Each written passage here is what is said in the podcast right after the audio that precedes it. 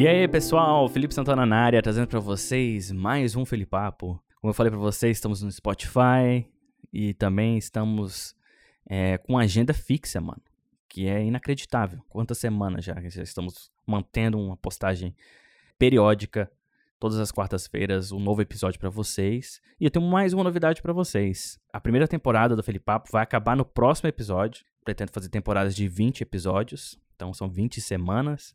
E aí a gente traz um tema diferente, varia um pouco no formato. E eu gostaria muito que vocês participassem da próxima temporada. Então eu vou tentar divulgar melhor e, enfim, abrir um espaço melhor e criar esse espaço para vocês poderem participar, se vocês quiserem, claro. Mas seria muito interessante ter a participação de vocês. E eu estou planejando para a próxima temporada também trazer convidados, pessoas para a gente trocar uma ideia e tal, e não ficar só eu aqui falando com vocês o tempo inteiro, tá certo? Então, já escreve aí no seu calendário, enfim, continua acompanhando. É, os episódios saem todas as quartas-feiras, não vai ter um, um, uma pausa, simplesmente a nova temporada já vai começar assim que a, que a temporada atual acabar. Então, no próximo episódio vai ser o último, mas na semana seguinte já temos também um novo episódio, já com o formato da nova temporada. E, enfim, vamos mudar um pouquinho a identidade visual, vamos mudar um pouquinho, talvez, a introdução, não sei ainda, mas eu pretendo transformar isso aqui num formato que se renove toda vez. E falando de renovação, acho que o tema importante para este podcast seria renovação. É, o próximo episódio já está gravado, o próximo episódio que vocês estão ouvindo agora, o último episódio dessa temporada já está gravado. E vai ser eu, contando no meu novo carro. É, o que é bem interessante que provavelmente quando o episódio sair, o meu novo carro vai chegar. Enfim, vou deixar isso para vocês ouvirem na próxima semana, então garanta e já lembra de ouvir esse episódio também, que é o episódio do meu novo carro. Enfim, mas o que eu quero falar para vocês hoje é sobre renovação. Você se renovar. Como vocês sabem, eu trabalho com design, é, vai fazer aí 10 anos, se já não, já não fez 10 anos, já fez. 2007 foi quando eu comecei a trabalhar. É, e trabalhar com design é basicamente você se renovar o tempo inteiro. Recentemente eu tive uma conversa com, com colegas de trabalho. E a gente estava conversando né, do passado, como, gente, como que a gente entrou na área de design e tal.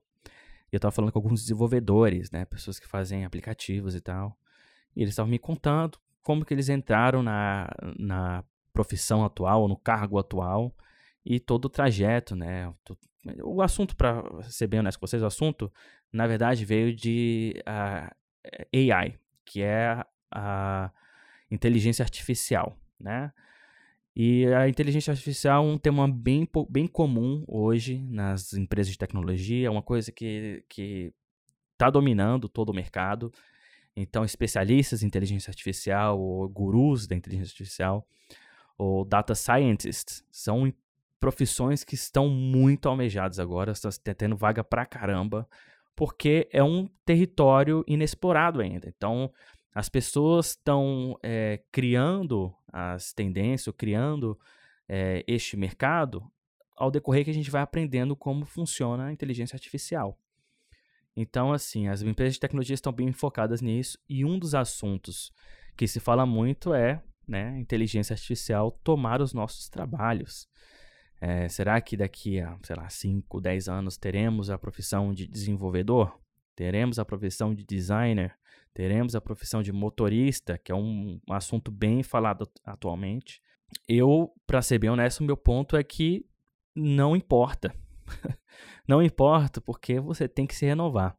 Assim como eu comecei como designer há muito tempo atrás, eu trabalhava com Flash. Quem lembra do Flash? Não é uma coisa tão antiga assim. Até uns dois anos atrás, o Flash continuava sendo um dos é, reprodutor, reprodutores, ou como que fala, uns players mais populares de vídeo na internet. E de dois, dois a três anos para cá, ele sumiu.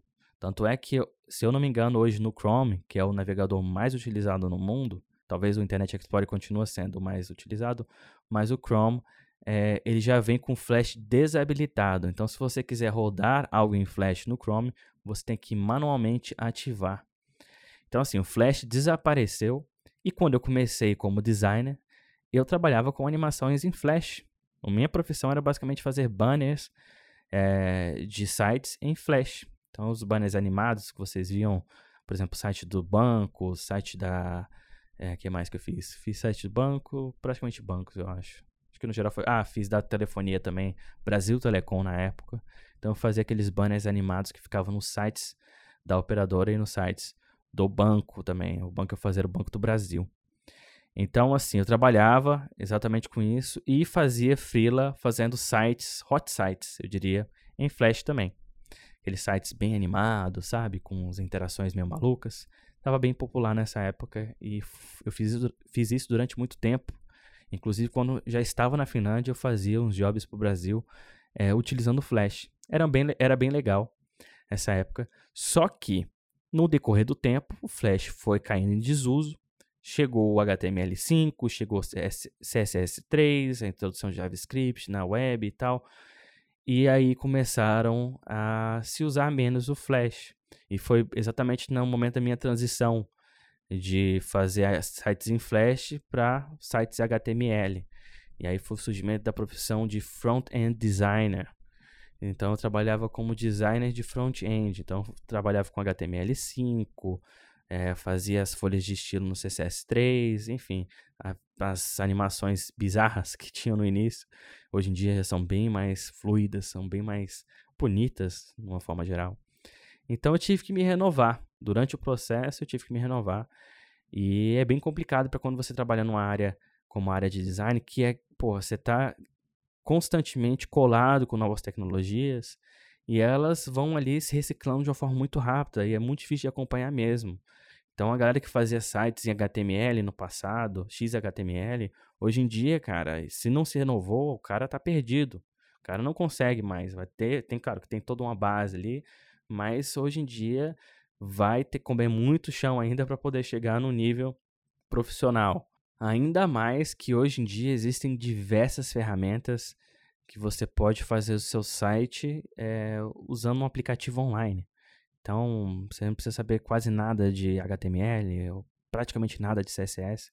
Simplesmente as ferramentas te dão um page builder, né, que te ajuda a construir a página apenas é, arrastando elementos e brincando ali com templates, padrões, enfim, folhas de estilos já pré-definidas, que o cara basicamente tem que ter uma noção ali de design para poder fazer um site hoje em dia nesse decorrer do tempo, a gente tem que se renovar, a gente tem que se atualizar para você poder se manter relevante né, na sua área. Eu acho que isso funciona para tudo.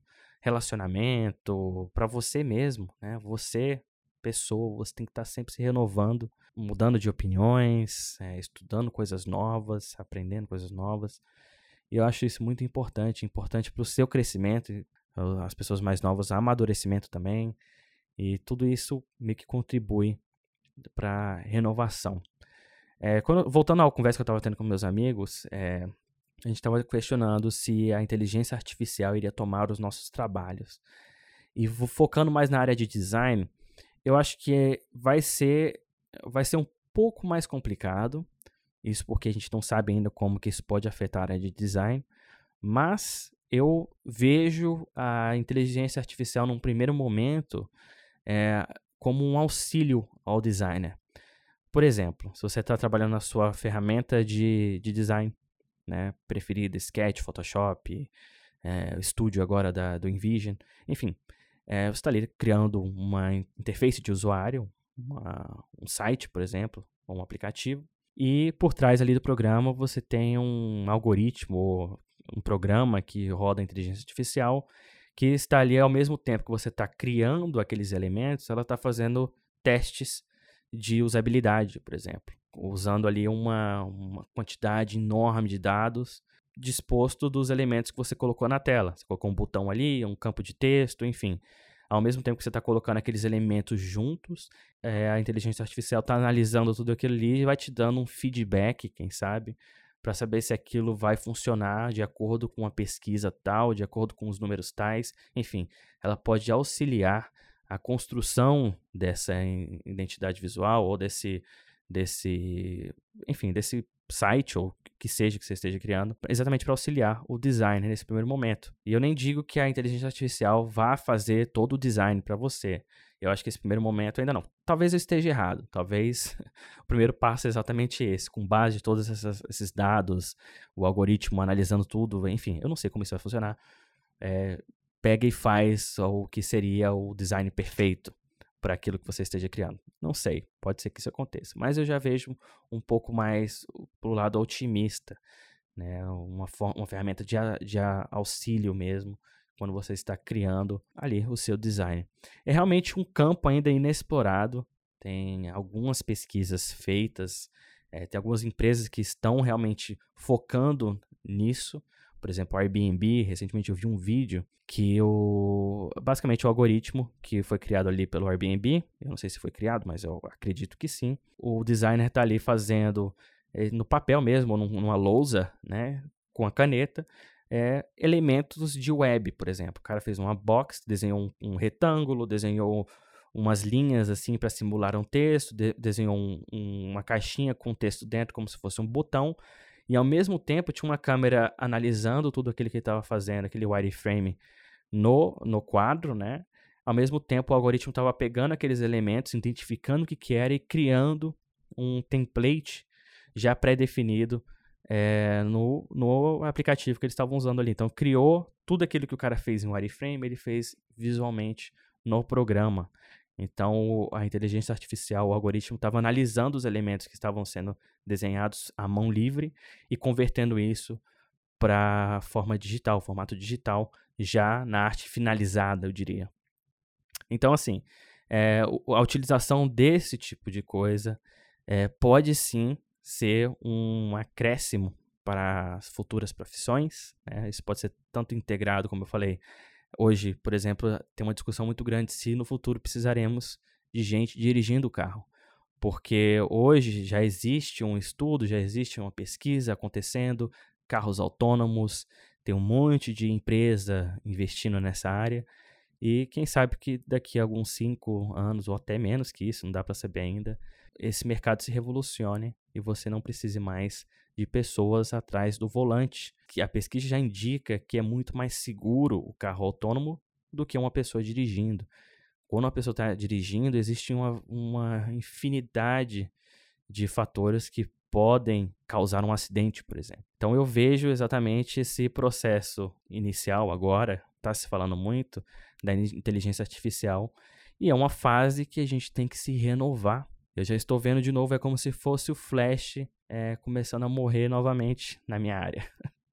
Trabalhava como Flash designer e agora eu me vejo numa área em que a inteligência artificial, talvez no primeiro momento, venha para auxiliar e posteriormente venha para substituir.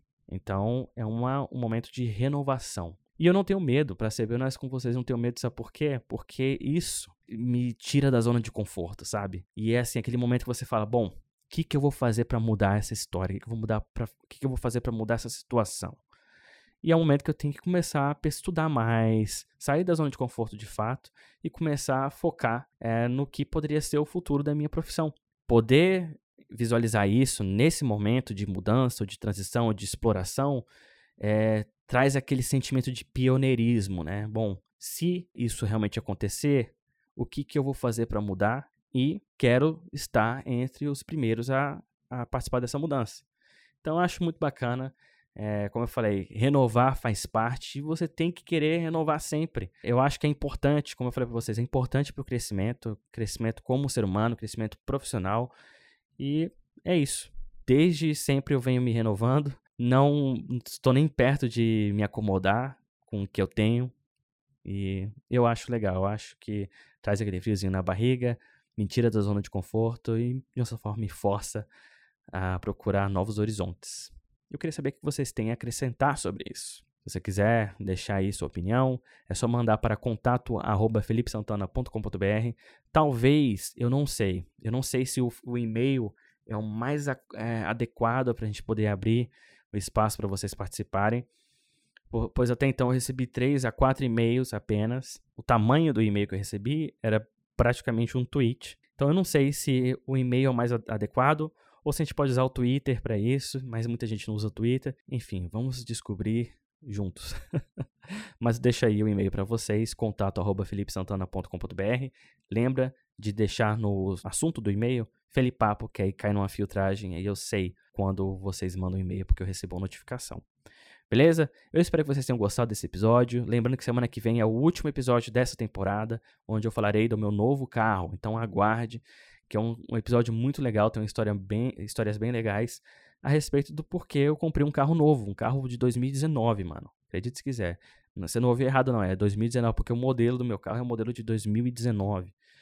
Então, em breve eu falarei mais no próximo episódio. Então, continue inscrito aí. E lembre-se, se possível, avalie o podcast, que é muito importante que a gente caia nos recomendados do iTunes ou do Google.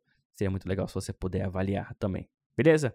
Bom, eu vou ficando por aqui. Eu espero de coração que vocês tenham gostado. Um forte abraço e até mais. Tchau, tchau, galera. Fui!